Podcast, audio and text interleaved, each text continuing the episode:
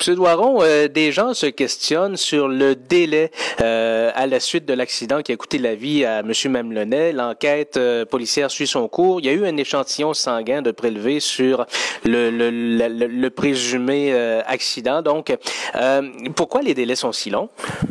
Ben, les délais sont longs, effectivement, et ça, c'est normal. Lorsqu'on on va à l'hôpital et qu'on demande euh, un prélèvement sanguin sur une personne, le résultat, on l'a en moins d'une demi-heure. Alors, on sait de quest euh, pourquoi nous sommes malades, euh, quel virus on a attrapé. Alors, ça prend en moins d'une demi-heure et on l'a. Au niveau judiciaire, les choses ne sont pas aussi simples que ça. Quand on parle d'alcoolémie ici, oui, à l'hôpital, il pourrait nous sortir un taux d'alcoolémie, sauf que ça fonctionne pas de cette façon-là au niveau judiciaire.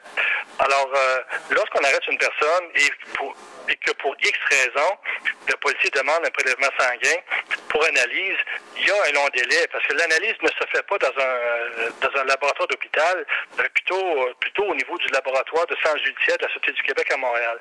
Donc l'échantillon sanguin, elle, elle, ne se fera pas analyser ici, il va se faire analyser au laboratoire à Montréal, qui, on peut s'en douter, ont déjà beaucoup beaucoup de dossiers à traiter là, euh, inévitablement. OK. Et au laboratoire d'institut médico-légal, comme on l'appelle communément, je pense, il n'y a pas juste du sanguin, il y a tous les éléments de preuve d'enquête sont analysés là-bas, donc ça explique les délais. Ben, explique entre autres les délais, oui. Euh, l'échantillon sanguin doit suivre un, chemin qui est normal. C'est envoyé. L'échantillon sanguin elle-même est recueilli à l'hôpital, oui, par des médecins.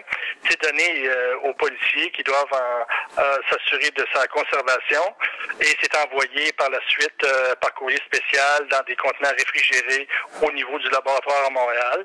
Et là, il y a le délai d'analyse parce que oui, le dossier de M. Maloney est un dossier important, mais il y a beaucoup de dossiers importants comme ça aussi au Québec.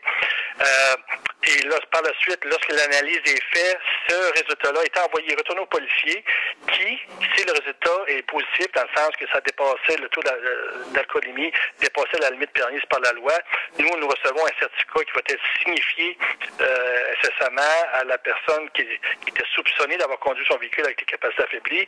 Et par la suite, y avoir une date de procès qui va s'en suivre. Mais c'est un délai qui est long, oui. Euh, moi, je me souviens, lorsque j'étais technicien à côté sur la route, euh, il arrivé à l'occasion de demander un prélèvement sanguin chez un individu qui, pour X raisons, ne pouvait souffler dans un alcotest. Et euh, il y avait des délais de plusieurs semaines avant d'en connaître le résultat. Avec un alcotest, on a le résultat immédiatement, euh, le soir même.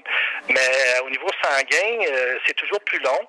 Et dans ce dossier-ci, pourquoi les policiers ont été avec, avec l'échantillon sanguin au lieu de l'alcotest? Alors, cette réponse-là appartient à l'enquête policière elle-même. OK. Certains gens disent, bon, quand on se coupe, par exemple, et on met du sang, on laisse, ça, sèche assez rapidement. Euh, vous avez des techniques pour garder l'échantillon, euh, comment, comment on pourrait dire, pur, là, pour, pour permettre justement l'analyse, là? Ben, en fait, euh, dans les hôpitaux, euh, dans la plupart des hôpitaux de l'Est du Québec, sinon dans les postes de la Société du Québec, nous avons une trousse de prélèvement au niveau des échantillons sanguins. Alors, à l'intérieur de cette trousse-là, il y a des éprouvettes et il y a des documents à être signés, à être signés par un médecin. Parce que l'échantillon sanguin, vous comprenez, euh, c'est pas les, les, policiers qui font ça. Nous, on va s'assurer de la chaîne de possession pour la trousse de prélèvement. Donc, en, dans un centre hospitalier, dans un centre de santé, il y a des instructions qui doivent être lues par un médecin qui, lui, va s'assurer que la personne est en, est en, bonne santé, que le fait de prendre un échantillon sanguin ne va pas constituer un danger pour cette personne-là. Lorsque nous avons cette certitude-là que l'échantillon sanguin, en la prenant, il n'y a pas de danger pour la personne, le médecin va y aller d'un prélèvement ou une infirmière va y aller d'un prélèvement d'échantillon sanguin à l'intérieur d'une éprouvette dans laquelle il y a déjà un agent de conservation au niveau du sang. Donc, même si l'analyse est faite 6, 7, 8 semaines plus tard, le sang conserve quand même ses propriétés. Hmm.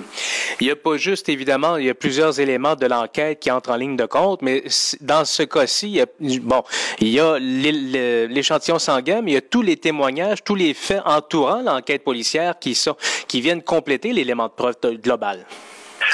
En effet, comme dans tous les dossiers où il y a prise euh, d'échantillons sanguins, sinon prise d'échantillons d'haleine avec un alcotest, le résultat obtenu par l'alcotest, sinon par l'analyse en laboratoire de l'échantillon sanguin, c'est un élément parmi dans tant d'autres pour constituer la preuve dans un dossier. Alors, euh, il ne faut pas juste s'arrêter sur un taux d'échantillon sanguin ou au niveau de, de parce que rappeler ici aux gens, c'est qu'il arrive à l'occasion que, je vais prendre l'exemple d'un alcotest, qu'on va faire souffler quelqu'un au niveau de l'alcotest qui va donner un résultat de 50 mg. Alors, on sait que le taux maximal est de 80 mg par 100 ml de sang, mais une personne peut être reconnue coupable quand même de conduite avec capacité affaiblie en vertu de l'article 253A du Code criminel, où on parle simplement de conduite avec capacité affaiblie. Alors que l'autre article, 253B, on parle de conduite avec capacité, avec plus de 80 mg par 100 ml de sang. Alors, c'est une accusation qui est différente, mais que les, conclusions, les résultats de l'autre bout sont les mêmes, donc avec les mêmes conséquences, où on parle de la perte possible du permis de conduire euh, pour un an et euh, bien sûr le, le casier judiciaire qui s'ensuit et les amendes, bien sûr.